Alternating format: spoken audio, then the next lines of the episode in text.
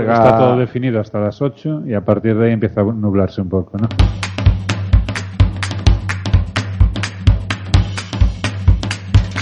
Esto es BIMRAS, el podcast sobre BIM y tecnología aplicada a la construcción. El podcast sobre BIM que Chuck Norris no se atreve a escuchar. Bienvenido a BIMRAS Podcast, el espacio en el que charlamos sobre la metodología BIM y su aplicación en el sector de la construcción. BIMRAS es un podcast producido por Edilicia BIM, soluciones BIM inteligentes. En Edilicia BIM, además de elaborar este espacio, damos servicio de consultoría en metodología BIM. Puedes encontrarnos en www.ediliciabim.com. Hoy tenemos un asunto serio entre manos y como aquí en BIMRAS las cosas serias se toman muy muy en serio, lo digo seriamente, mis colegas han decidido que, al menos, eh, que el menos serio de todos conduzca este programa, así que vamos allá. Y como no es posible remediarlo, me acompañan mis regulares de BIMRAS. Juan Almeida, ¿qué tal, Juan? Muy ¿Qué, bien, muy ¿Qué tal bien. ese curso de de Dynamo?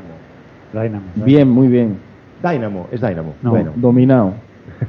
Tres minutos y eh, listo. Rafa Tenorio, ¿qué tal, Rafa? Aquí estamos. ¿Qué tal llevas lo de conducir en Vigo? Nada, es como ir a Portugal. Se rumorea que han visto a conductores indios sufrir ataques de pánico en las calles de Vigo. Efe- Efectivamente. Monto unas colas importantes en Vigo, sí. Y Evelio Sánchez, ¿qué tal, Evelio? Ya veremos. ¿Qué tal la búsqueda de colegas el planeta? ¿Te has, te has apuntado al programa SETI? Sí. Oye, buenos días a ti, Rogelio. ¿Qué tal? Hoy te has levantado simpático. es que hoy es, hoy es festivo local, estamos aquí grabando en festivo local, hay que... Bueno, en fin. Cuando todavía no han puesto las aceras. Venga, vamos al lío. Hoy nos, hoy nos acompaña Alba Fernández Guerrero. Alba es licenciada en Derecho, profesora del curso de posgrado de experto en gestión de proyectos y manager de la Universidad Europea. Además es socia del estudio de arquitectura Javier Lizano y de la constructora Lambox Consultoría Arquitectura SL. Y hemos recurrido a ella para que nos hable sobre los aspectos legales del BIM. ¿Cuál es la situación de la adaptación legal en España a los aspectos innovadores de la metodología en cuanto a colaboración y multidisciplinaridad? Bienvenida, Alba. Gracias por acompañarnos. Hola, buenos días. Gracias a vosotros por invitar. Alba, supongo que cuando hablamos de aspectos legales de BIM deberíamos separar el tema en dos cuestiones fundamentales. La primera es todo el tema de los contratos en BIM, cómo redactarlos, qué valor legal tienen estos contratos, qué deben contener. Y la otra cuestión es la de la responsabilidad en términos de ley de ordenación de la edificación y su adaptación a un entorno colaborativo. Así que supongo que lo que procede es empezar a hablar por la primera, por la primera, ¿no? Por el apartado contratos. Alba, ¿cómo se redacta un contrato BIM? ¿Qué apartados debe contener un contrato de servicios tipo, por ejemplo, de un estudio arquitectural que le encargan redactar un proyecto de BIM? Pues vamos a ver, no hay un, un contrato al uso que pueda servir para cualquier ocasión. Lo primero que hay que tener en cuenta es si se trata de un contrato bilateral o si por el contrario estamos ante un escenario de un contrato colaborativo en el que todos los agentes que participan en el proceso BIM forman parte de ese contrato. Y tampoco estaríamos hablando de un, del mismo contrato en el caso de que, por ejemplo, simplemente fuera el encargo de un modelado o si verdaderamente estuviéramos construyendo en BIM desde un principio. Eh, yo, si queréis, ya quedé con Evelio que mandaría una plantilla con las características principales de los contratos que puedan servir como guía, en, en ningún caso como algo definitivo. Pero hay una regla común en todos los contratos y es que la primera cláusula tiene que ser la cláusula de definiciones. Fijaros si llueven o corren ríos de tinta acerca de qué entendemos por un nivel de definición o con qué nomenclatura, eh, si sabemos cómo funciona el mejor IFC o el peor, cómo va a ser el intercambio de información. Si todo eso da lugar a problemas, imaginaros si no lo consensuamos a nivel de contrato. Entonces, cualquier elemento que forme parte de nuestro día a día en la labor de, construcción de BIM, de desarrollo de proyectos, tiene que estar incluido en el contrato en la definición, en qué entendemos por cada una de las cuestiones que vamos a valorar dentro del contrato. Y luego sí que hay una serie de cuestiones que serán genéricas y común a cualquier contrato, sea del tipo que sea. Y la primera de ellas será que tendremos que agregar como anexos a ese contrato cualquier documentación que, que preceda al contrato. Si ha habido un requerimiento del cliente, si ya ha habido un prevé o, se ha consensuado, si la empresa cuenta con un protocolo BIM o si tiene un manual de identidad que pueda servirnos de ayuda. Cualquier elemento o documento con el que hayamos trabajado hasta la firma del contrato tiene que formar parte de él. Y es muy importante que dentro de que se incluyan en el contrato decidamos cuál es la prevalencia entre cada uno de ellos. Porque claro, en esos documentos se incluye muchísima documentación y cada parte tirará de la que más le interese en el momento en el que tenga que tirar de contrato. Entonces, después del contrato, ¿cuál es el documento que prevalece sobre el resto? ¿Va a ser el protocolo? ¿Va a ser el BEP? Eso es súper importante. El tema de los plazos eh, varía mucho dependiendo de si el contrato es bilateral o, colaborativo. Es decir, si yo firmo con la propiedad un contrato en el que eh, en primera instancia solo hay dos partes y transcurrido un mes decide que contratan a una ingeniería de sistema atómica y que la quieren incluir, pues mis plazos dependerán de cómo me organice con la otra empresa o la otra ingeniería y dependerá de la información que yo tenga que incorporar en su caso en mi modelo y qué retrasos pueden suponer. Entonces, las cláusulas en las que se amplían los plazos o no se computan como retraso hasta la efectiva entrega de colaboradores que se añaden con posterioridad es importantísimo. Porque luego la propiedad, si es que te ha contratado la propiedad o la constructora, te va a decir que estás incumpliendo, pero en realidad tú tienes las manos atadas. Eso da muchos problemas y se pueden resolver eh, de una manera razonable. Otra cuestión importantísima, hablemos de lo que hablemos, van a ser eh, cómo regulemos las modificaciones. Porque si durante la ejecución del proyecto o durante el desarrollo del modelo cualquiera de las partes solicita cambios, tendremos que regular cómo se gestionan, qué tipo de cambios quedan incluidos dentro de esos honorarios y cuáles son los, el tipo de modificaciones que dará lugar al devengo de nuevo honorario y cómo se calculan. Porque si no acabamos trabajando más tiempo del esperado y cobrando menos de lo que estaba previsto. Y luego una cuestión importantísima el tema de entregables, porque de momento y mientras no haya una estandarización, nosotros trabajamos a dos niveles. Seguimos trabajando a nivel ayuntamiento para la obtención de las licencias, tal y como se venía trabajando hasta el momento, pero luego trabajamos en una segunda línea en BIM que tiene una fase y, y unos plazos que difieren mucho de, de los que veníamos o estábamos acostumbrados. Y eso hay que dejarlo muy claro en el, en el contrato, porque puede ser que de cara al ayuntamiento tú hayas cumplido con tu entregable, con un proyecto de ejecución al uso, cumpliendo con el manual de calidad del Consejo Superior de Arquitectos, pero tu BIM va por otro lado y tienes que cumplir ambas facetas, pero los plazos no se pueden compartir. No sé si es que mm, podría tirarme hablando de cláusulas contractuales el tiempo que queráis. Es un tema apasionante. Fíjate, Ay, ya- no, no sé, de verdad, igual os estoy aburriendo porque vosotros sois unos bin trastornados, pero yo soy una bin rarita. Entonces, claro, e, es lo que tiene ser abogado y meterte en este berenjenal, ¿no? Hecho, Eh, yo creo Tú centras, sí. centras bastante en las, en las cláusulas y claro, lo que nos toca a nosotros me imagino que, que va más por los documentos y a mí me llama eh, la atención que hayas hecho mención a esos anexos que deben acompañar el, el contrato, entre los que has nombrado, si no recuerdo mal, protocolo BIM, PREVEP y el BEP. Y, y sí me gustaría saber hasta qué punto estos son los, los documentos que deben marcar las reglas de juego y hasta qué punto se pueden convertir o se convierten en contractuales en el momento que los anexes a- al contrato. Sí, en, o sea, en cuanto a la primera pregunta, ¿cómo son importantes? Para, para mí, o por mi experiencia, del, tener en cuenta que mi análisis siempre va a ser más jurídico que técnico, ¿no? Va a ser cómo puedo resolver eh, a priori los problemas que se puedan ocasionar durante mi relación contractual y en el caso de que ocurran, cómo resolverlos, ¿no? Eh, uno de los principales problemas que tenemos es que hay clientes que no saben lo que quieren.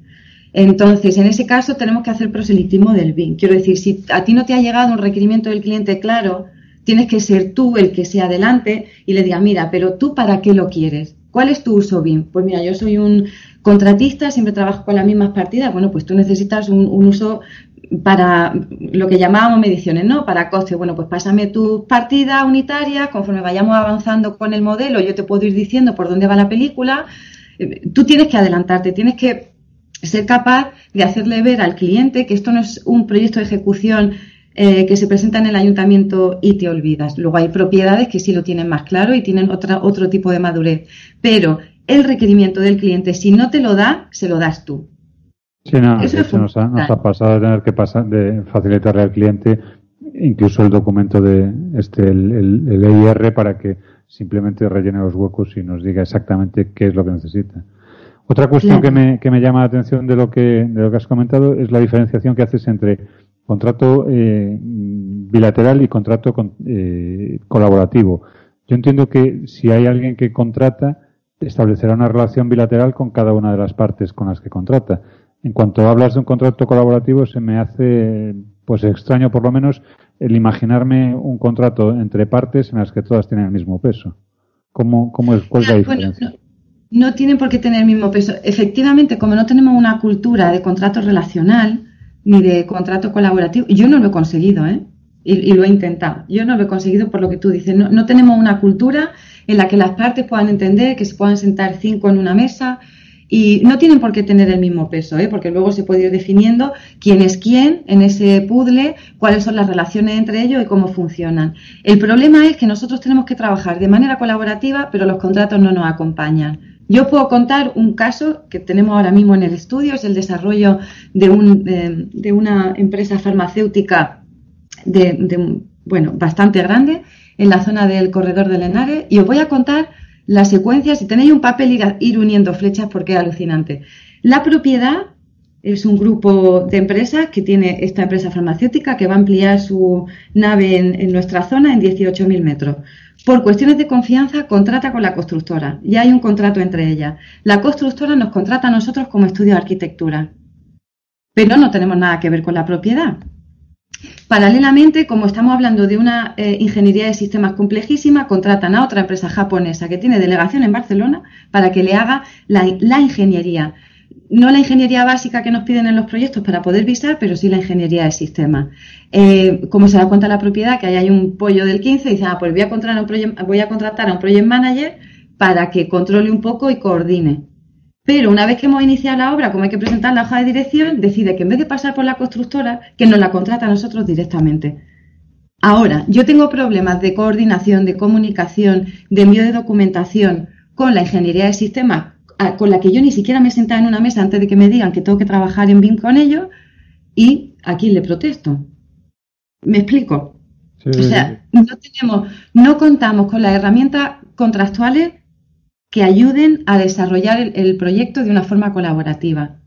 Entonces, ¿cómo? Lo que no podemos es decir, pues no lo hacemos. No, habrá que buscar maneras, ¿no? Entonces, cuando ya estemos seguros de que vamos a trabajar con la metodología BIM en proyectos de gran envergadura, en la que como mínimo hay seis, siete agentes, tendremos que exigir en nuestros contratos, sepamos o no cuántos pueden llegar a entrar en, en esta secuencia, ¿no? Lo sepamos o no, tendremos que incluir siempre una cláusula en los contratos en la que digan que tendremos que ponernos de acuerdo con la empresa que llegue, que tendrá que aceptar la forma de trabajo o adaptarnos nosotros a la suya y que en tanto en cuanto eso no ocurra, que los plazos no computan. Porque luego el problema es que con quien tú firmas el contrato quieres que entregue en tiempo y forma. Y eso a veces es imposible. Imposible, pero por una cuestión de fuerza mayor. Entonces, el tema de los plazos y las modificaciones, firmemos con quien firmemos, seamos dos, siete o cuarenta, tienen que estar incluidas en los contratos y poner ese tipo de condición porque si no, a mí va a llegar la constructora y lo primero que me va a decir es qué le pasa y por qué no entregáis, y por qué no entregáis, y por qué no entregáis, y decir, pero si es que todavía no he podido ni, ni cruzar el modelo con, con la ingeniería. ¿Qué te voy a contar? al final también hay, habrá una, una, prevalencia entre, decías, de, documentos, pero también habrá una prevalencia de, de roles o de... Bueno, me están echando el látigo. Claro. Sí, pero cuando la documentación viene después de la realidad, como nos está pasando en este caso en concreto, eso no se sabe. Y efectivamente ese fue uno de los problemas. No, es que tienes que modificar tu, modelo de arquitectura porque me estorba a mis instalaciones. Y ahí dice, bueno, es que a lo mejor en este caso tiene sentido, porque el, impacto económico que supone la, instalación de, de, todas las líneas de producción farmacéutica va muchísimo por encima del valor de la obra civil, cuando lo normal es que no sea así. Pues a lo mejor sí que tiene sentido, porque prima la necesidad de que una línea de producción funcione como debe. Oye, si tengo que mover la estructura, pues la tendré que mover. Pero mm, no se ha previsto con anterioridad. Y al final, también hay una cuestión que tenemos que tener en cuenta. Tradicionalmente, aunque nosotros diseñemos, siempre tenemos nuestros calculistas de confianza, en nuestros ingenieros o arquitectos que te calculan instalaciones, pero siempre ha sido un yo me lo guiso, yo me lo como. Yo te encargo el proyecto y tú decides cómo montas tu equipo. Ahora es diferente. Ahora puede ser que trabajes con gente con la que eh, tengas confianza y sepas cómo lo hace o gente que te venga impuesta, ¿no? Y cómo relacionarte con ellos, pues también supone un esfuerzo. Y, y además, luego no hay ningún problema y te acabas entendiendo, pero siempre hay alguna eh, lucha en cuanto a la jerarquía que si no está perfectamente establecida, pues eh, ocasiona muchos problemas. Entonces eso tiene que venir eh, reflejado en los contratos, incluso si no lo sabemos. Incluso si no lo sabemos, pues, Dime. Perdona que te corté nada, me vas a disculpar, pero a mí el, el, contrato BIM, el término contrato BIM, no, no, no puedo evitar que, que me chirríe un poco, ¿no? Esta metodología de trabajo, todos sabemos que implica que, entre otras cosas, procedimentar algunos procesos que ya venimos haciendo de un modo más o menos eh, sistemático o ordenado. Ya hemos hablado de lo tendido, de, de, de BEP, de IR, y como dice Belio, habrá que ver en qué medida se incluyen estos documentos en el contrato de prestación de servicios. Pero tanto ha cambiado el juego en términos legales como para tener que hablar de un contrato BIM específico. ¿O es más una respuesta a una, una de judicialización de, judicialización de, de, de, la vida en general que también queremos meter en, en, corsetar este tipo de procedimientos en, en bueno, en, términos legales, vaya. No, a ver, si hablamos de contrato BIM, como podríamos hablar de contrato de franquicias, si hiciéramos cuestiones relativas a franquicia, al final no deja de ser un contrato mercantil de prestación de servicio. Pero le ponemos el apellido pues porque estamos en esta metodología. Mira, yo en, en el Instituto de Empresa tenía un profesor Acervelló que siempre decía, las cosas son lo que son y no lo que dicen que son. O sea, nosotros podemos decir que es un contrato bien porque nos parece, porque nos entendemos de, cuando lo, expresamos entendemos que estamos hablando de ello, ¿no? Pero en realidad es un contrato de prestación de servicios, ni más ni menos. O sea, será un contrato de prestación de servicios profesionales y ya en el objeto del contrato diremos si se trata de un modelado, si trabajamos bajo la metodología BIM, si incorporamos reglas, si no las incorporamos. Y al final el, el Código Civil pues, nos permite firmar contratos que no vayan en contra de la ley. Yo lo que no puedo hacer en un contrato es decir, bueno, y mi responsabilidad no va a ser según lo es, no va a ser de uno, tres y diez años. Yo decido que mi responsabilidad termina a los seis meses. Pues no se puede. Pero no, es más que una terminología que nos ayuda a entender qué estamos regulando. Pero no, no, no hay una especialización, ni muchísimo menos. Pero si no tenemos nada en España, no, hay nada que nos regule de momento. Claro, claro. No, no sería el caso. Alba, ya, ya hablaste antes de que a veces nos toca hacer algo de proselitismo, ¿no? En cuanto que el cliente no tenga mucha, mucho conocimiento de la metodología o que no sepa exactamente qué es lo que quiere, que es, creo que a todos los que estamos aquí y los que nos escuchan les habrá pasado alguna vez. Y si no, les va a pasar. Eh, yo, la pregunta es que, ¿cómo, cuando tengamos que preparar una IR, cuando tengamos que hacer eh, ese, esa labor de proselitismo, eh, ¿Qué cláusulas debe recoger ese IR y qué aspectos debe tocar para evitar, para, digamos, para evitar los problemas, ¿no? para, para tener toda la información eh, y todas nuestras obligaciones más o menos claras desde un principio? Pues vamos a ver, al final, eh, también en ese IR yo doy por hecho que va a haber una IR si una empresa tiene ese grado de, madurez suficiente. Entonces, si tiene ese grado de madurez suficiente, quiere decir que ya tiene implantado o implementado el BIM de alguna manera y va a ser capaz de decirnos con qué medio técnico y materiales cuenta y con qué objetivo. Es decir, nos tiene que poder hablar del software que maneja, del personal que pone o no pone a su disposición para que nosotros podamos trabajar. Va a tener muy claro cuál es el fin para el que quiere el modelo. Es que depende mucho. A lo mejor es un promotor que lo que quiere es conseguir la certificación energética máxima y publicar en todas las revistas especializadas y necesita un modelo muy concreto. O sea, no hay un EIR que funcione que no defina para qué. O sea, el protocolo es cómo. El protocolo BIM es, esta es mi empresa y yo quiero que mi estrategia BIM vaya por esta línea. Pero el EIR se, se redacta eh, por cada uno de los proyectos, no hay un en general. Entonces, si a nosotros nos queda claro cuáles son los medios con los que cuentan, eh, cómo intercambian, si tienen eh, un servidor propio o no lo tienen, si lo tenemos que contratar o si lo contratamos con nosotros mismos, si tiene un BIM manager o un coordinador al que hay que reportar o no, si no tiene nada de esto y nos deja encima de la mesa eh, la decisión de lo que queramos tomar. Eso es lo importante. Para mí, dentro de UNER, la cuestión comercial casi la que menos interesa. Son los aspectos técnicos, eh, cómo lo tengo y de gestión y cómo quiero hacerlo. Y si falta alguna de esas patas, tendremos que preguntársela. A ver, nosotros que nos hemos encontrado con el caso de tener que redactar este EIR, y es que todo lo que estás contando lo hemos vivido, y, es que eh, se lo teníamos que contar nosotros al, al, al cliente. Claro, hay gente que está muy, muy lejos, ¿no? De la, dices tú que, bueno, cuando está en este caso es que quiere hacer BIM, bueno, en este caso a lo mejor es que el BIM lo hacíamos nosotros, ¿no? Lo aplicábamos nosotros y ellos, bueno, pues eh, algo querían, pero no tenían ni idea, ni idea. Todo, póngame un kilo. Claro, o sea, ni idea, ni idea, ni idea. Eso, mm, le estás enseñando, le estás dando una clase a la vez que le, que le redactas el, el, documento y para ellos todos aprender, la verdad. Le puedes decir lo que sea, porque va a tragar, si no, no lo sabe.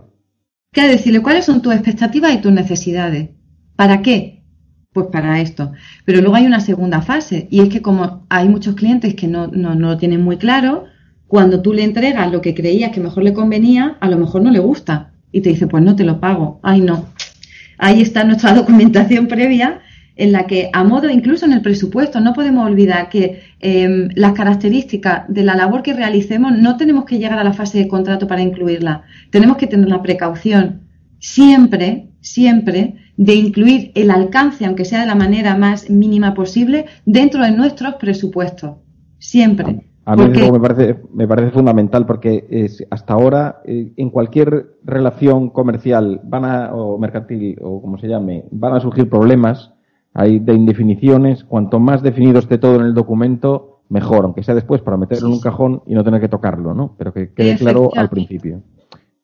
Ya has comentado, ya has comentado alguna vez que, bueno, no sé, en algunos documentos que hemos visto y que, hemos consultado para, para, preparar este podcast, que le das casi más importancia al protocolo BIM que al BEP, ¿no? Eh, danos, danos una explicación de por qué te parece más importante el protocolo BIM que el BEP.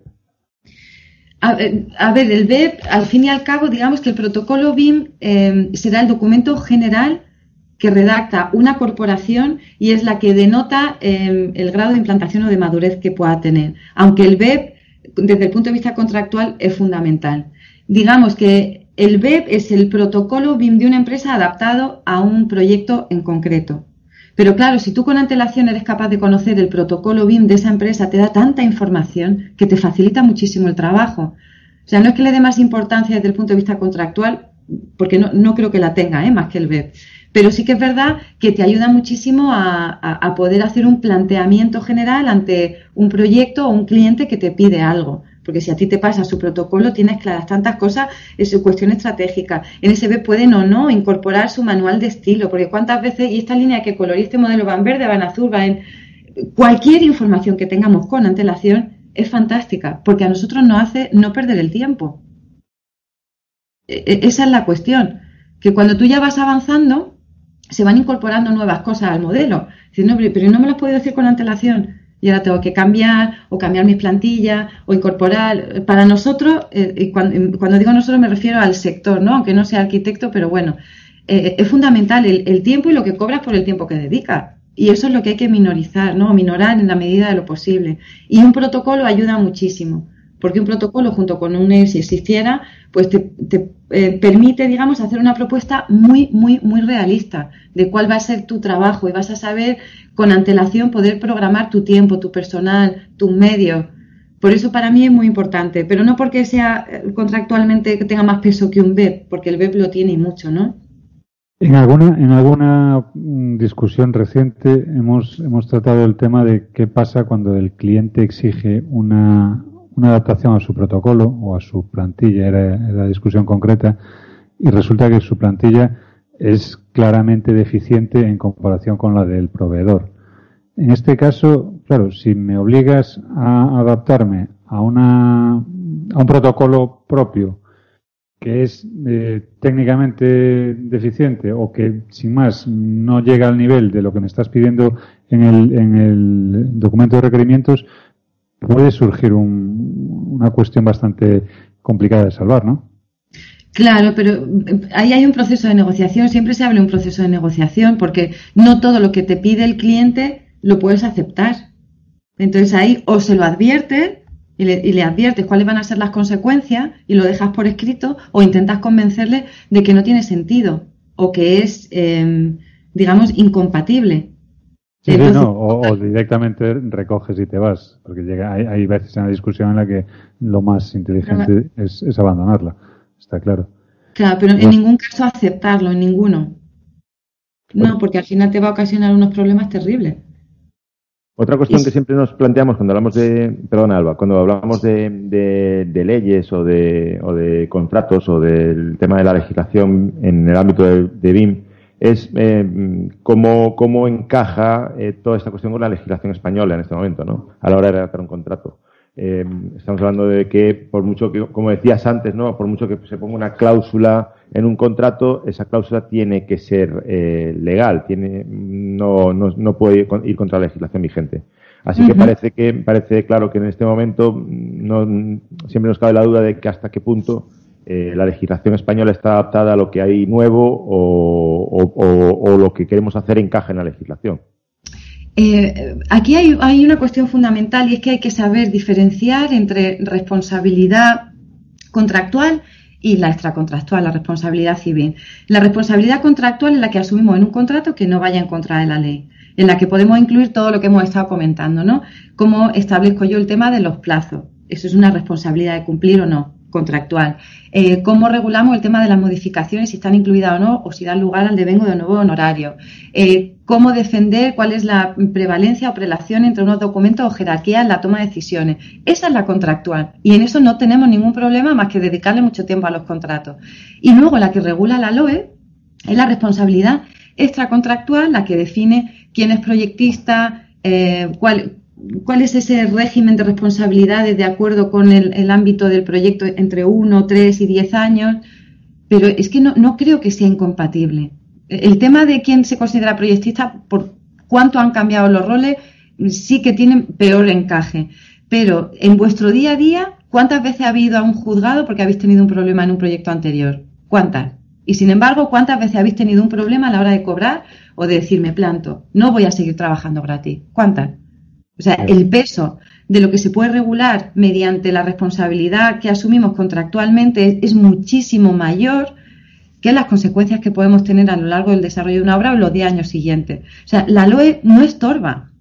A mí me parece que la LOE no, no, no se puede encajar perfectamente, salvo por el tema de los roles, porque estamos hablando de un trabajo colaborativo.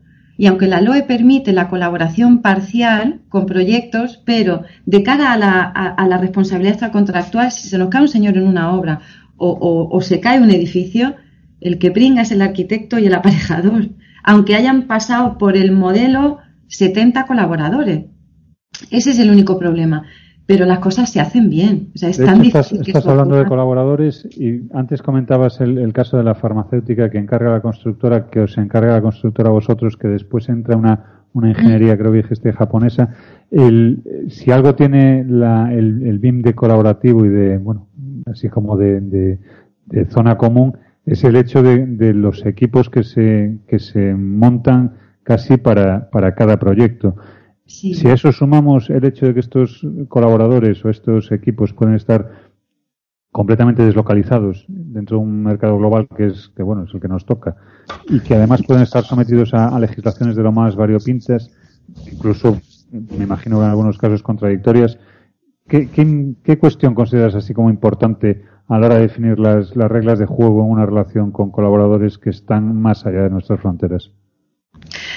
Eh, a ver, al final manda la legislación del lugar en el que se ejecuta el proyecto, digamos, ¿no?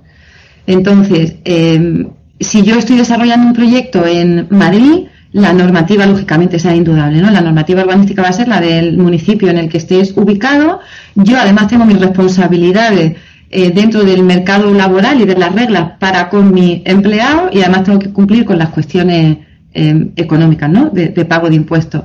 Ahora, que una propiedad contrate a una empresa em, japonesa, en este caso, que tiene delegación en España, no, dejamos de tener, desde el punto de vista contractual, relaciones con sociedades implantadas en, en, territorio nacional. No sé si vas por ahí, quiero decir. No, iba, iba más bien, pues claro, cuando estás hablando de una empresa que tiene su, una delegación aquí, pues mm, entiendo que se salva con cierta facilidad pero se me ocurre pues que la ingeniería esté en Chile, que el, cálculo de estructuras lo hagan desde Miami y que la parte de arquitectura esté a medias, la, parte de fachadas con, en Italia y la, y la parte de interiores en, España.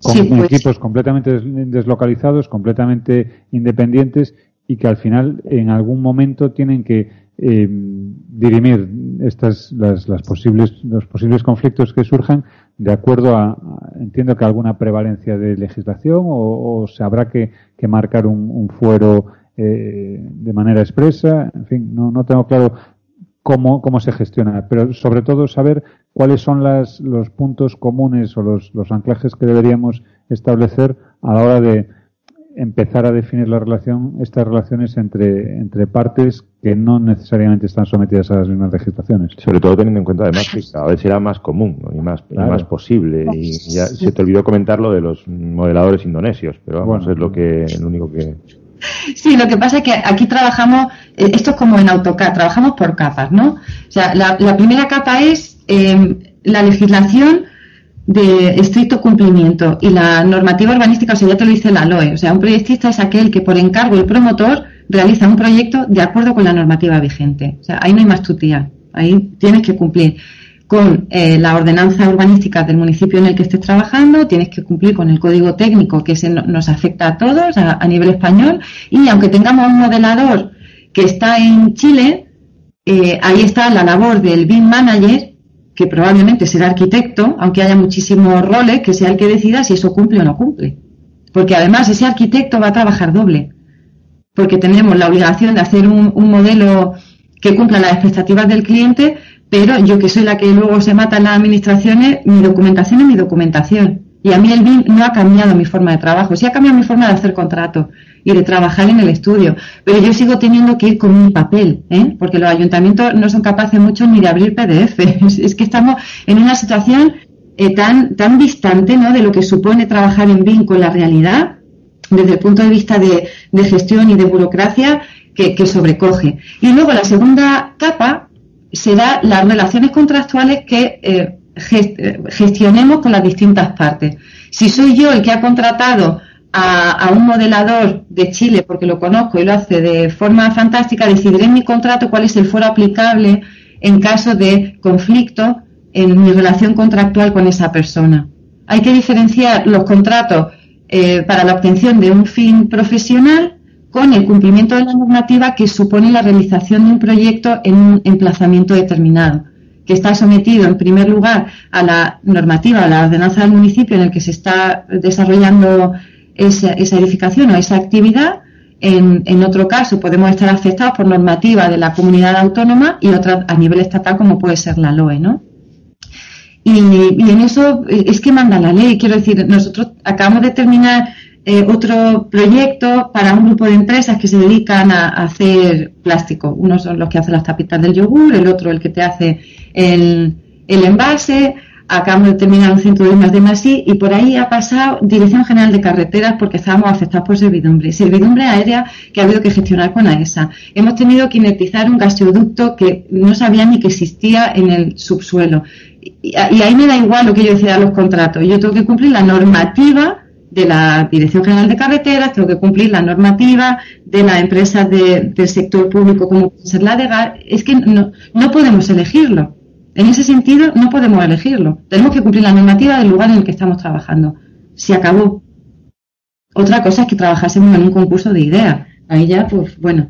Pero si hablamos de la realidad, tenemos muy claro que a qué normativa tenemos que ceñirnos. Parece, parece que, que lo de los PDFs y la administración yo pensaba que era solo aquí en Galicia, pero se ve que, es general. Por no salir de la LOE Alba, eh, claro, hablamos, hablas de la, de la incapacidad de la LOE para asumir el, la, digamos la multidisciplinaridad, la multidisciplinaridad o la mm, coautoría de, de, un proyecto. ¿no? Un proyecto siempre tiene un proyectista y, claro, en, esto, en, este, en esta situación en la que nos encontramos ahora, pues es bastante, bastante distinto, ¿no?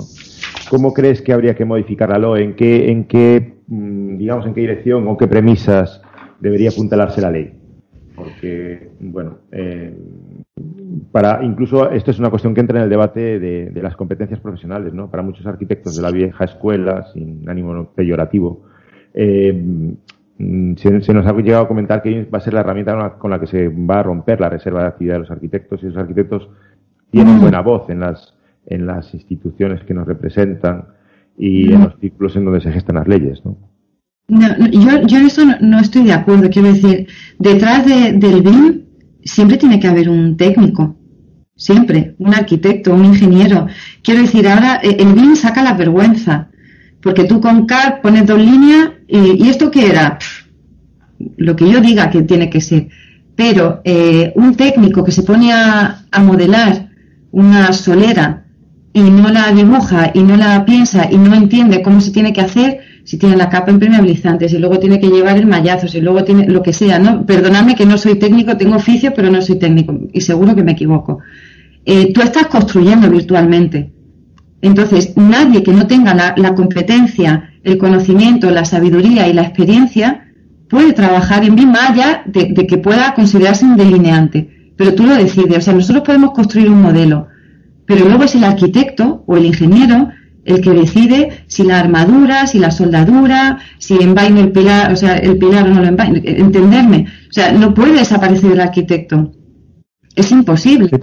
Fíjate, yo por mi parte tengo clarísimo que el responsable legal que define la legislación va a seguir siendo el mismo. Y desde luego, al contrario que Rogelio, poca falta o poco bien hace el estar cambiando una ley que, vale, en nuestro caso en el español sabemos que no es perfecta, pero que yo entiendo personalmente que ha supuesto un avance enorme en la forma de tratar las responsabilidades en, todo lo que tiene que ver con el proceso edificatorio. Y de hecho no me voy a meter en, el jardín de los aspectos que tiene pendientes de desarrollo la ley, como puede ser el, trienal, pero estoy seguro que queda todavía mucho camino antes de, antes de agotar esta ley. Lo que sí me, me interesa desde el punto de vista legal que tú nos aportas es cómo ver las figuras que, figuras como la de la, empresa de control técnico dentro de este escenario que, mm, bueno, parece un poco cambiar eh, cuando se empieza a aplicar la metodología BIM. Las empresas de control de, al final son empresas que, que evidentemente tienen que estar gestionando unas, una información en la que mm, no tengo claro que estén todo lo puestas que deberían estar. Y es una figura que, nuestra legislación recoge como, como empresa que está, digamos, eh, controlando desde el punto de vista técnico nuestros proyectos y que de, forma, eh, bueno, no sé si implícita o, explícita, afecta al cumplimiento de los contratos. A ver, en este caso, y, y mientras no se exija BIM de una manera legal y reglamentada, pues van a seguir existiendo y lo podrán hacer mejor o peor, y a lo mejor se convierten en un mal necesario. Pues, pero es que de momento, como no tenemos una regulación específica, ellos van a seguir ahí de acuerdo con, la norma. Y, será de las cuestiones que se tengan que estudiar en su momento. Igual que, por ejemplo, la, figura del aparejador. O sea, pensar que el aparejador tradicionalmente era el que estaba en obra, o sea, pero una aproximación más de lo que antes hacía el aparejador, ahora lo asume más el arquitecto, porque antes el arquitecto iba al, acta de replanteo, se paseaba al final de la obra, no se mojaba en el barro, o sea, estoy hablando de hace 50 años, y ahora el arquitecto es el que lleva la obra, verdaderamente. Y el aparejador lo único que hace desde el punto de vista documental o de diseño, por lo menos en nuestra experiencia, ¿eh? no, hablo del aparejador de estudio que hace una labor fantástica y, es capaz de, trabajar y, de desarrollar proyectos de la misma manera, pero el aparejador que solo va a obra y que no maneja herramientas, esa figura eh, o se adapta o, se va a perder. No, sé si estáis de acuerdo. Quiero decir, mm, te dan la hoja de dirección de ejecución, luego te gestiona el certificado final de obra para que tú lo lleves y va a obra. Es un perfil que va a tener que trabajar duro para buscar su hueco. Yo creo que se está polarizando hacia la, hacia la dirección de obra más pegada a la ejecución de obra, de, no quiero decir como el jefe de obra, pero vaya, sí acercándose más a la, gestión directa de obra, por un lado, y por otro a la, a la planificación de la obra desde el punto de vista documental, ya pensando en el estudio y demás. Sí, hombre, yo creo que hay unos cuantos aparejadores que iban a disentir contigo, Alba. De hecho, alguno, alguno cuando escuche esto va, a anotar tu nombre y va a mandar algún sicario. Algo va, algo va a decir Enrique, me parece, pero bueno, hay aparejadores que llevan la dirección de ejecución muy, muy, muy, muy bien y muy, muy, con, con, un marcaje férreo ¿no? en la obra. No, pero desde luego. Es verdad que a otros muchos aparejadores pues han, han abandonado de alguna manera, ¿no? Y, pero bueno, o sea, igual, igual va más ligado a, la bajada de honorarios y a, no poder atender sus responsabilidades. Claro, no quiero que me malinterpretéis. Lo que quiero decir es que el arquitecto de alguna manera está abocado a, dar el salto. Pero como el, el, el, aparejador de momento no ha visto esa necesidad porque su sitio está en la obra, básicamente, le va a costar más, tiene que hacer un doble esfuerzo para encajar su perfil y empezar a manejar herramientas. en el proceso BIM al final no vale solo con estar en obra.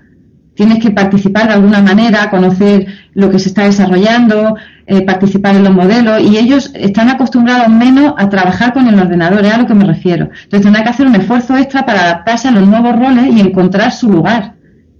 No, no sé si coincidís conmigo. Mi madrina. Mi madrina, que decimos aquí en Galicia.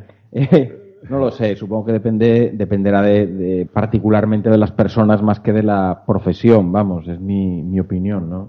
Pero de todos estamos hablando de equipos eh, y, de, y, de, cultura y de cultura de trabajo. Eh, y por comentar algo que habías comentado al principio, así un poco de pasada, eh, tu situación de abogado y socio en un despacho de arquitectura, digamos que habla de las claras de la creciente necesidad de un profesional que lide con cuestiones de la práctica que va más allá del puro, del puro ejercicio de las labores técnicas. Supongo que en tu día a día la cuestión de la contratación em, está, está claro que cobra cada vez más importancia.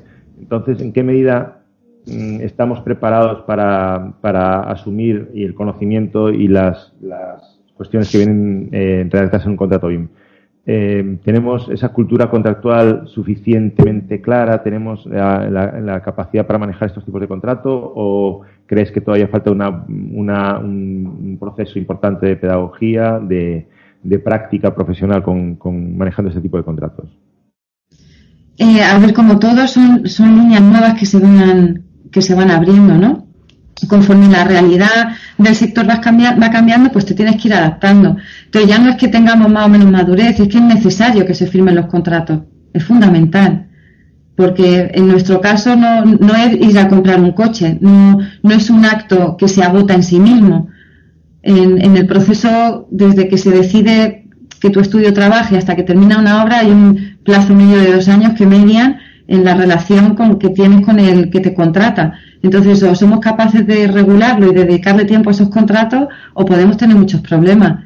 La cultura, pues es, más que la cultura en concreto dentro de la metodología BIM, tenemos que tener la cultura de que hay que asesorarse y de que hay que suscribir contratos cuando se nos va, o sea, de, nuestro tiempo y nuestro dinero depende de ello, ¿no? El, éxito en, en, nuestra empresa o el éxito profesional en, en el desarrollo de los proyectos. No tanto en el contenido del contrato, sino tener la, madurez suficiente para entender que no podemos aceptar eh, contratos verbales. Y yo soy muy fan de los contratos verbales y creo en la confianza de las personas y en, la trayectoria que puedas tener con un cliente. Yo hay clientes con los que no firmo contratos, envío presupuestos porque los conozco, ¿no? Y, no hay que volverse loco y no hay que ser, pensar que todo el mundo es sospechoso ni muchísimo menos. Pero hay, hay labores y encargos que no pueden eh, agotarse con un mero presupuesto. No se puede. Porque al final... Aquí, tenemos bastante mm, propensión a, digamos, descargar todos los contratos verbales, ¿no? Y después nos encontramos con, con infinidad de sorpresas. Bueno, además, podéis hacer un decálogo, perdona que te interrumpa, es que seguro que podéis hacer un decálogo de cuáles han sido los problemas que han surgido en, en los últimos 10 años con vuestros clientes y hacer el ejercicio de pensar cómo hubiera podido evitarlo si hubiera quedado definido en un contrato. Por ejemplo, en el tema de las definiciones, todos aprendemos porque alguna vez nos pasa cuando te dicen, ya no hablo de trabajar en BIM, pero para hacer un modelo, no, yo te paso el archivo digital. Te paso el archivo digital pensando, bueno, me lo pasará en, un archivo editable, en algo que me pueda servir, un DWG. no, es que te mando un escaneado de un montón de planos que tenía desde hace siete años en un armario y apáñatela y hazme el modelo. dice, no, perdona, esto no es un archivo digital. Bueno, sí lo es. Entonces, ¿qué hacemos? En las definiciones del contrato tenemos que decir qué se entiende por archivo digital o cuáles son los archivos digitales aceptables para la aceptación del encargo. Y seguro que eso os ha pasado, seguro. Claro, yo en ese caso, tú, que eres abogada, ¿eso no, no podría considerarse mala fe? Ese, ese caso concreto que estás poniendo, porque vamos, claro, llamarle digital a un escaneado no de, un, de un plano. Se agarran a lo que sea. Se agarran a lo que sea, depende del cliente. ¿eh? Por eso digo que, que la, el tema de la firma de los contratos tiene que ser fundamental. No, no se puede pasar tenemos un compañero que, que, cada vez que hace un proyecto va añadiendo una cláusula a los contratos. Dice que lleva 11 hojas. la experiencia te va, te va enseñando. Claro, si es que al final esto es prueba, error, prueba, error. O sea, la cláusula que yo incluyo ahora sobre modificaciones en los contratos no tiene nada que ver a la que incluía hace 10 años, claro, porque ya se te van, te van sucediendo cuestiones con los clientes que a la literalidad de la redacción de las cláusulas no, no quedaban claras o simplemente no te afectaban y al final pues la acabas modificando. La acabas modificando. Vamos a tener que acabar viendo a qué, a qué hora abre la matrícula la UNED para la licenciatura de Derecho. ¿no? Oye, eh, el, el, padre de Ana Pena, ¿os acordáis de Ana? Mm. Compañera en la escuela, que es eh, Javier Pena, que también es arquitecto, eh, decía que en la vida había que tener tu carrera y la de Derecho. Sí, sí, está claro. Hombre, lo que sí, yo desde que hemos empezado la entrevista, la imagen que, tengo en la cabeza va creciendo el número de folios eh, sustancialmente. Ya he llegado casi a un paquete de 500 folios para el primer contrato. Vamos camino. Vamos camino. No, no, lo, que sí es cierto es que efectivamente cuantos más aspectos cubras, aunque pueda parecer paranoia, eh, bueno, menos problemas vas a tener para, para después aclararlos. Eh, por saltar a otra cuestión importante cuando hablamos de, BIM y legislación, ¿no? aquí en BIMRAS hemos tenido nuestras buenas discusiones sobre si pasada la fecha anunciada por el Ministerio de Fomento, BIM es obligatorio en obra pública o no, incluidas las de, infraestructuras, las infraestructuras, que para cuando este podcast se publique, supongo que ya hemos pasado la fecha de, en la que se anunciaba que iba a ser obligatorio. Y aprovechando que hay una, abogada en la sala, Alba, ahí te dejamos ese toro. ¿Qué nos dices? ¿Es obligatorio BIM y cómo se define obligatorio? Ay, madre, aquí hay tanta tela que cortar. Eh, BIM no es obligatorio. Nada lo que ha dicho. ha llevado toda nuestra línea de negocio el garete. mucho menos, mucho menos. No, no. Si no fuera por el sector privado, me dirás tú a mí, ahora cuando hablemos de las licitaciones, eh, BIM no es obligatorio, porque la ley lo que dice es que se podrán exigir el uso de herramientas electrónicas, tales como las herramientas de modelado, y entre paréntesis, además con, miedo, ¿no? Se dice BIM. Se podrá exigir. pero para mí el problema ya no es que sea o no obligatorio, el problema es que no, no hay un conocimiento real de la norma en cuanto a la licitación. Supongo que estaréis familiarizados con el Observatorio de Licitaciones, en el que te hacen un decálogo de la consideración de BIM, ¿no? Como obligatorio, voluntario, de mejora, dependiendo de, qué, en qué parte del pliego de prescripciones técnicas o administrativas se ha incorporado. La primera cuestión es que no es obligatorio, y así lo dice la ley.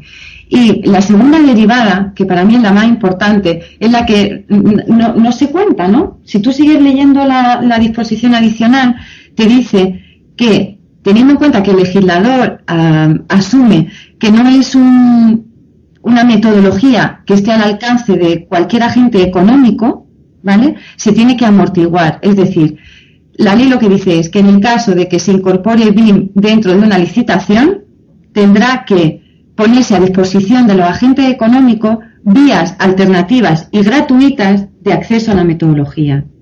O sea, es abrumador. Quiero decir, que si en, el, licitador no incluye una web en la que diga cuáles son los software y les den acceso para que se democratice y no alteremos el principio de no discriminación e igualdad que asume la Unión Europea en, cualquiera de sus leyes, no es legal. Entonces, cualquiera de las licitaciones que hayáis leído públicas son uh, nulas de pleno derecho y ya hay un antecedente. Os voy a pasar una resolución del Tribunal Administrativo Común eh, de las impugnaciones contractuales, ¿vale? En la que te hace una, te, explica el fundamento, ¿no? De, o sea, el, el fondo de la, de la resolución va en relación con lo que dice la norma.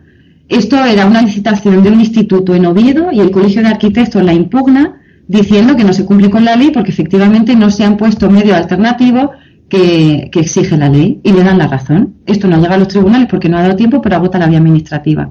Cualquier licitación que no amortigüe y que no cumpla con la ley de contrato en ese sentido no sirve para nada. Y esto no lo dice nadie. Desde aquí hacemos un llamamiento a los programadores del Lidl y del Calendar y Hulk para que no se pongan a programar un modelador bien para Por favor. No, es que nosotros podríamos impugnar cualquier licitación. O sea, tú te presentas y no te la dan, la impugnas y te tienen que dar la razón. Porque lo que te dice la ley, acto seguido de, en el caso de que se pida, es que se deben ofrecer medios de acceso alternativo. Pero claro, aquí empieza la cuestión de interpretación. Lo que dice es que tiene que ofrecer gratuitamente el acceso completo y directo por medio electrónico a esa herramienta. ¿Qué entendemos por acceso completo y directo? Que la administración va a comprar Autodesk eh, licencias provisionales durante tres meses accesible al público para que todo el mundo pueda entrar en Revit, salvo, los raritos de los plan. Y, que me compren un portátil. Contigo no qué iban a hacer. Y, o hablamos de OpenBeam con, de eso ya sabéis vosotros más que yo, OpenBeam, formato abierto, todo gratuito. O sea, es una barbaridad. El legislador no se dio cuenta de lo que hacía. Y ahora la siguiente pregunta es, ¿hasta cuándo va a entender el legislador que los agentes económicos mm, o sea, se, han democratizado y no incurren en, discriminación? ¿En, qué momento se considera? ¿Qué hacemos? El gobierno decide, bueno, pues vamos a hacer una convocatoria pública de subvenciones para que todos los proyectistas técnicos involucrados tengan la capacidad económica de implementar en ese momento decidimos que ya se ha democratizado y que cumplimos con el principio de igualdad y a partir de ahí ya podemos actuar en BIM. Es que esto es una burrada, lo que dice la ley. Es una barbaridad. Estaba, pensando, estaba tratando de hacer una equivalencia con algo de medicina, ¿no? Es como si yo tengo una empresa que tiene un aparato de resonancia mejor y, me, y, se, me, y se, me, se me prohíbe o se me resta esa capacidad o esa ventaja competitiva para, que, para democratizar ese, ese acceso. La pregunta de lo que estás contando es, eh, la derivada es inmediata. Entonces, estamos, ¿está España incumpliendo la directiva europea y si es así, cuánto tiempo va a tardar hasta que nos multen? No, no, no la está incumpliendo, te dice que podrá exigir. Porque la directiva también dejaba abierta la posibilidad, o sea, la Unión Europea también tiene claro que no todos los países eh, viajamos a la misma velocidad. Hay, países que van a velocidad de crucero y otros que van todavía en tranvía, ¿no? Y eso lo sabe la Unión Europea. Entonces, la Unión Europea lo que te dice, tenéis que transponer esta directiva. Que esta directiva, en mi opinión, lo que hace es mezclar el, el sistema electrónico de acceso a la administración pública. Porque esta directiva, antes de llegar a la herramienta de digitalización BIM, lo que te dice es cómo tienen que modernizarse los países para proveer de sistemas de comunicación electrónica lo, sabéis, ¿no? Que ahora en todos los ayuntamientos, no, ya estamos en la era electrónica, ya estamos en la era electrónica, pero tráeme un, pincho porque no se me abre un PDF, ¿no? Por favor, no nos subáis los proyectos porque no tenemos capacidad en el servidor. O sea, eso es lo que dice la directiva. Y la propia directiva lo que dice es que mm, si tenemos, si, si estamos obligados a incorporar el BIM, que puede ser exigible, tenemos que poner medios que amortigüen, digamos, la, falta de estandarización o de generalización en el uso de esta herramienta. Es decir, eh, contestando a tu pregunta, hemos cumplido porque hemos traspuesto la, directiva. Lo que no quiere decir es que en el saber popular tiene que ser obligatorio, tiene que ser obligatorio. No, nuestra obligación era transponerla e incluirla en nuestra legislación como se ha hecho, pero se ha hecho a medias. Se ha hecho a medias. Y el problema que tenemos en España es que no se invierte, el Estado no ha apostado por el BIM. Porque el BIM no es solo que aparezca en la ley de contrato entre paréntesis, e-, es, otra cosa. Habría que aunar esfuerzos de inversión, esfuerzos de formación de los técnicos, esfuerzos de estandarización y no se ha hecho. Y quien lo está haciendo, lo está haciendo altruistamente. Eh, ni más ni menos, está, está, está, clarísimo. Y eh, una pregunta, Alba, eh, respecto a esto a la legislación. Has hablado de la directiva europea y de la ley de contratos, eh, vamos, la mención que un tanto laxa que hace la ley de contratos a la audición de BIM. ¿Y hay, hay más marco normativo, más marco legislativo al respecto de la utilización de, BIM en España? No. No, no esas dos menciones, una, una directiva europea y una una ley española. No, no, no, no, no hay, no hay nada más. A ver, estamos pendientes de lo que, de lo que surgirá cuando, cuando se constituya la comisión interministerial que se aprobó, el, decreto 1515. ¿Vale? Lo que pasa es que el decreto 1515 a mí también me deja un poco fría, porque al final es una comisión interministerial compuesta por eh, representantes de rango de subsecretario, ¿vale? O sea, son rangos prácticamente políticos, no tanto técnicos, ¿no? De Ministerio de Fomento, de Hacienda, de Transición Ecológica Exterior e Industria, cualquier ministerio que pueda tener algo que ver en, la flecha eh, del BIM. Y lo que hace es vincular a la Federación Española de Municipios y Provincias para tener ese enlace autonómico y municipal, ¿vale? Federación Española de Municipios y Provincias. Eh, ojo al dato. Y abre la posibilidad de que colaboren expertos, ¿vale? expertos que pueden participar en las sesiones con voz, pero sin voto. O sea, ¿cómo pretendemos eh, regular el BIM con, este panorama? Claro, sin, sin, expertos que, que, que aporten, que, que puedan votar, es que es, digamos, la, desde luego. Y el presidente ahora de la comisión es el subsecretario de fomento, pero claro, está en funciones. Mm. Jesús Manuel Gómez, entre que tenemos eh, las elecciones de mayo, el gobierno en funciones, a saber si luego esta comisión se acaba de constituir, si cambian los miembros, si no cambian. O sea, ¿dependemos de que se desarrolle BIM en España con este panorama? Sí, está complicado. Otro clásico en estas discusiones, Alba, es si existe, pues ya lo has contado, ¿no? Un poco, pero yo creo que conviene recalcar, ¿no? Eh, otro clásico de estas discusiones es si existe una obligación de neutralidad tecnológica desde la Administración o si esta puede exigir la entrega en un formato propietario.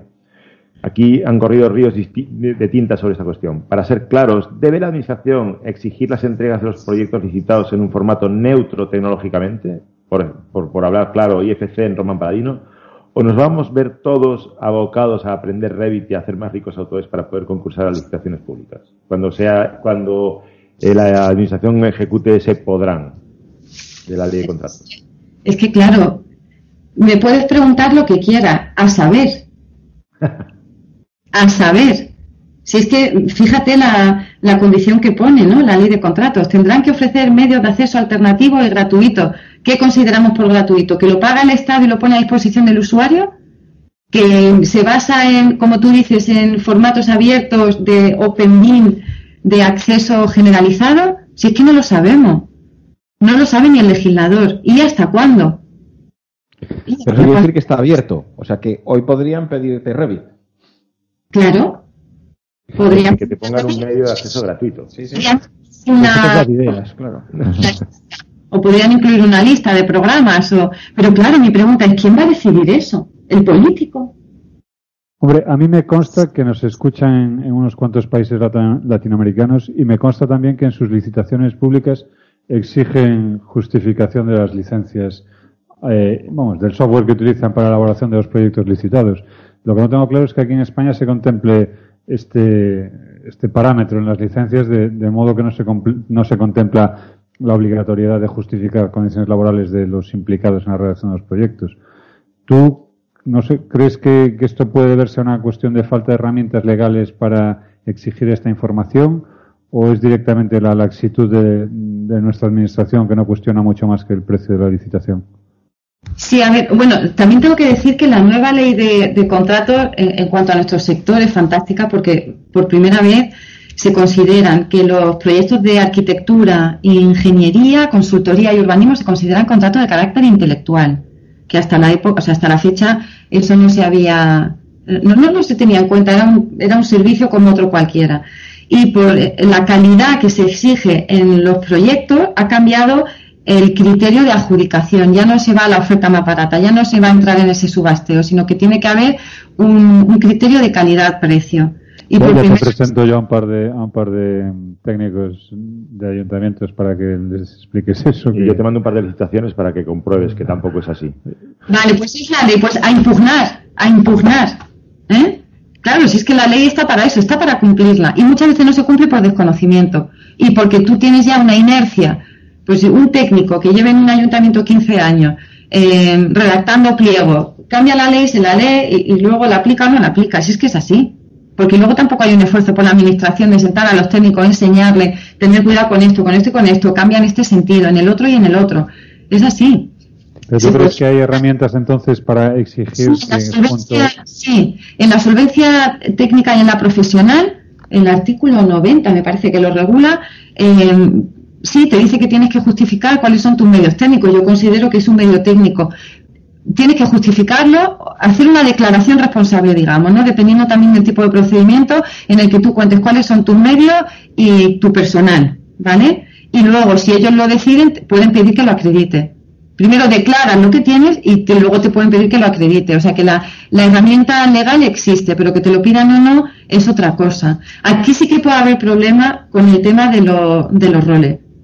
De los roles, porque cuando la solvencia técnica, cuando la ley habla de la solvencia técnica, lo que te dice es que tienes que estar en posesión de un título, ¿no?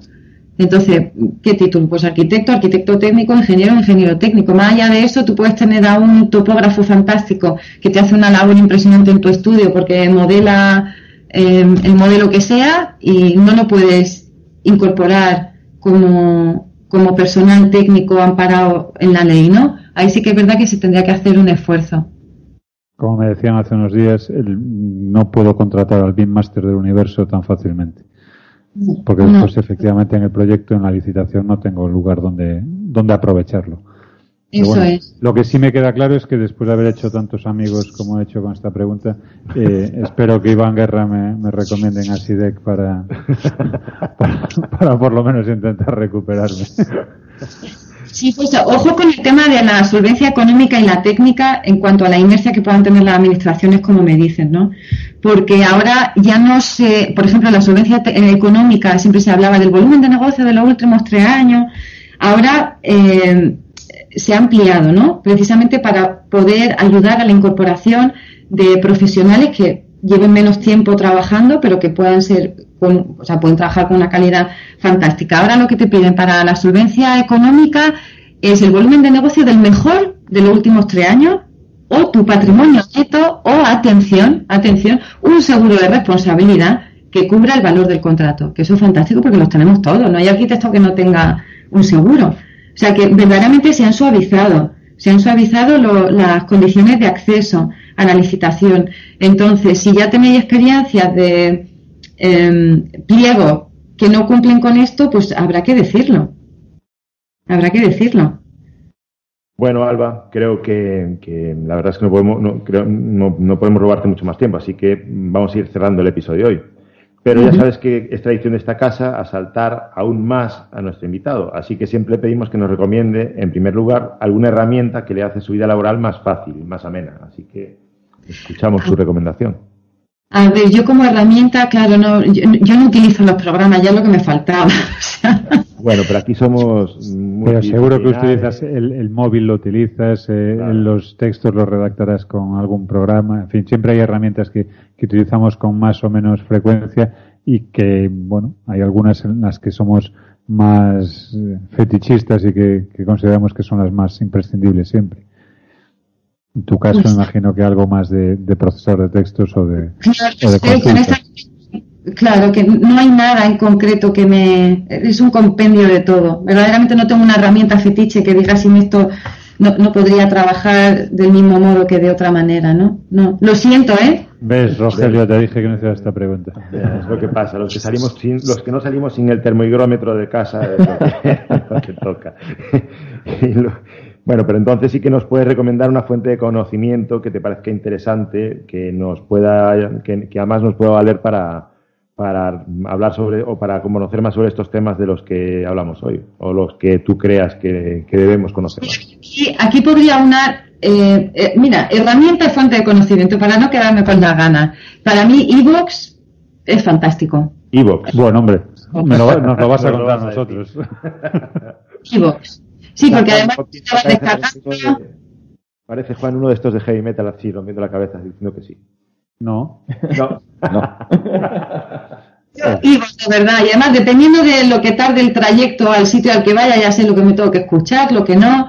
Y, y al final también tengo que deciros que, que, yo, para mí como abogada, aunque trabajamos en un espacio abierto, todos con todos, al final te está impregnando de todas las conversaciones, de todos los problemas, pero yo no soy técnico.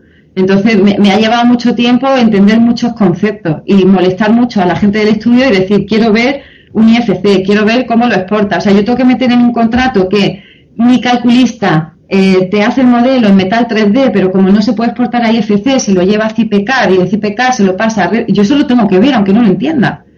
Entonces, para mí, Evox, vosotros y otros muchos podcasts y, e información ha sido vital. Sin, sin vosotros, a mí me hubiera costado muchos años más llegar al nivel, un, poco de conocimiento técnico que me sirva para ayudar a, mis compañeros, ¿no? Sigue, sigue por ahí que vas bien. Sí, sí, estamos, aquí todos estamos dando el visto bueno. Vamos a decirlo, Binras, coño, Binras. Binras.com. La rayita. Bueno, pues nada, Alba, hasta aquí el episodio, el episodio de hoy. Muchas gracias por habernos regalado un poquito de tu tiempo. Sabemos que hoy vas a tener un día apretado, eh, así que Eh, nada, eh, gracias por haber participado en este atraco llamado Vinras. Ha sido un placer, de verdad. Y espero haber resuelto de algún modo cuestiones que pudieran estar en, en vuestras cabezas sin, sin mucha respuesta. Y de igual modo, agradecer a mis compañeros Juan, Rafa y Evelio que hayan estado tan atentos a que no meta la pata. Gracias, chavales. No lo hemos conseguido de todo, pero vaya. Venga. Eso es difícil. Y como no puede ser de otro modo, tenemos que soltar la ración de spam, pero del gourmet. Te recuerdo que hardclass.com está en el umbral de pasar a fase alfa. En breve los primeros elegidos podrán comprobar que es real. Que así, así que pásate por la web y apúntate para ser de los primeros en conocer la que creemos que puede ser la web de referencia para despejar tus dudas, tus dudas y forjar tu Septiembre, atentos en septiembre. Para despejar tus dudas. y No, no ha forjar dicho tu- año, no ha dicho año, no ha dicho año, no ha dicho año, no ha dicho año. para despejar tus dudas y forjar, y forjar tu prestigio Va a estar en línea el día siguiente a la obligatoriedad. en del la tiempo. red, siempre de forma gratuita sobre la metodología BIM. hardclass.com. Encontrarás el enlace en nuestra página web o en nuestro Twitter. Hardclass, the next BIM thing. Como dice Yoda, amigos, en la nube, en las nubes tú nos tienes. Hasta aquí el podcast de hoy. Nos, despe- nos despedimos no sin antes invitarte a que te suscribas a nuestro programa y a la lista de correo. Así podrás ser el primero en enterarte cuando colguemos nuestros nuevos episodios. También estamos en nuestro canal de YouTube, en youtube.com barra podcast. Y, y si te suscribes podrás disfrutar, entre otros, de los vídeos que emite Juan en directo mientras nos preparamos para grabar. Juan, te echamos de menos, que hace tiempo que no grabas ningún vídeo de esos chorros. verdad. Así que pásate por el canal y suscríbete. Te pido también que nos valores con 5 estrellas en iTunes o en tu servicio de podcast para que podamos llegar a más gente. Muchas gracias. Y aprovechamos la, la ocasión para invitarte a que si tienes alguna duda o sugerencia nos las hagas llegar a través de la dirección de correo info.bimbras.com. Un saludo y hasta el próximo epi- episodio de Bimbras Podcast, el podcast sobre BIM que Chuck Norris nos atreve a escuchar. Espera, y ahora es cuando decimos que José María, digo, Fran Santa María, puedes ya ponerte a estirar.